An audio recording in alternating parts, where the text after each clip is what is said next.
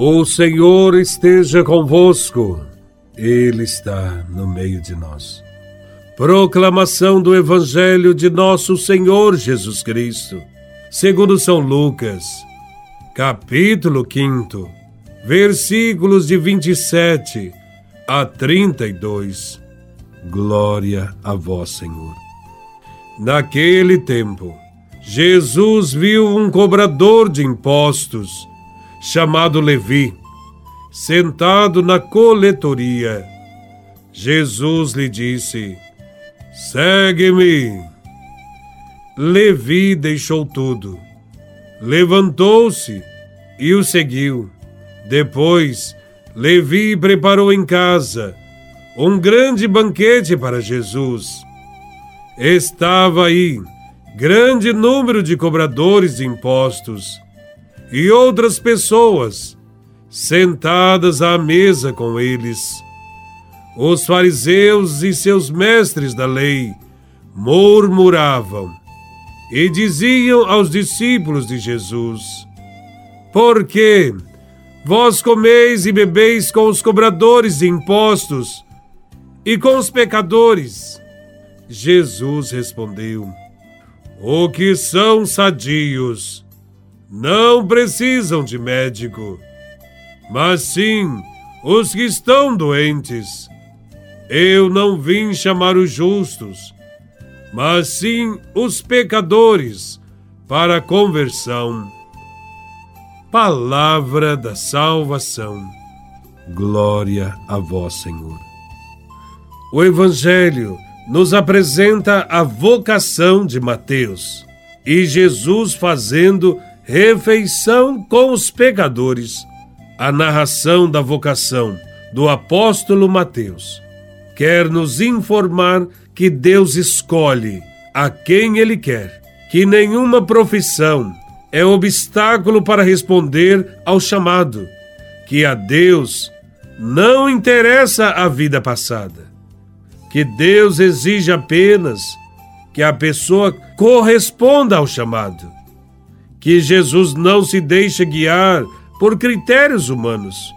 O gesto de Jesus, chamar um pecador como Mateus, foi causa de muitas críticas por parte dos fariseus. Mateus tem uma profissão mal vista por todos. Ele é cobrador de impostos. Os publicanos, como ele, são odiados porque são considerados ladrões e aproveitadores. Para os mestres da lei, é preciso ficar longe e não conversar com esta gente, porque a salvação para eles é impossível. Mateus é convidado por Jesus a segui-lo e a fazer parte do seu grupo. A resposta a este chamado foi firme e decidida. A vocação de Mateus representa o chamado de todos os cristãos. Hoje, Jesus não nos convida para decorar a sua mensagem, mas para seguir o mesmo caminho que ele percorreu.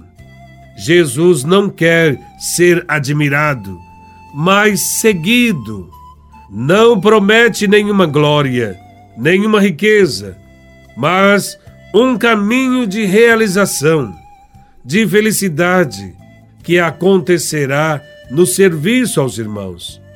A segunda parte do Evangelho descreve a festa organizada na casa do próprio Mateus.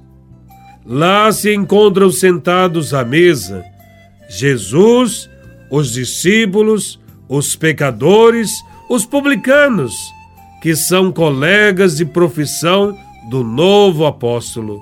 Os fariseus ficam escandalizados e dizem: porque ele come com pecadores. O erro dos fariseus é pensar que Deus não queira se aproximar dos pecadores. Mas Deus não é como eles pensam. Deus chama para o banquete do seu reino justamente os pecadores. Deus não os despreza, não os condena, mas quer curar e salvar. Para isto acontecer, é preciso estender sempre a mão e deixar sempre a porta aberta aos que erraram. Jesus ensina que é necessário agir sempre com misericórdia. Pode ocorrer de estarmos preocupados com o modo de proceder dos outros e não olharmos para nós mesmos.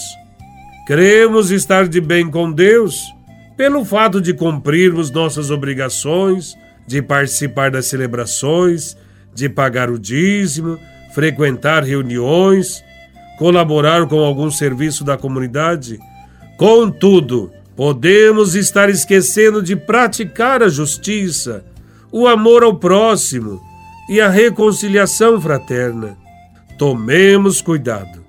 Ser zeloso na oração e indiferente aos pobres e pecadores é o que mais desagrada a Deus. O Evangelho deve transformar a todos nós, a ponto de vencermos os preconceitos que nos separam.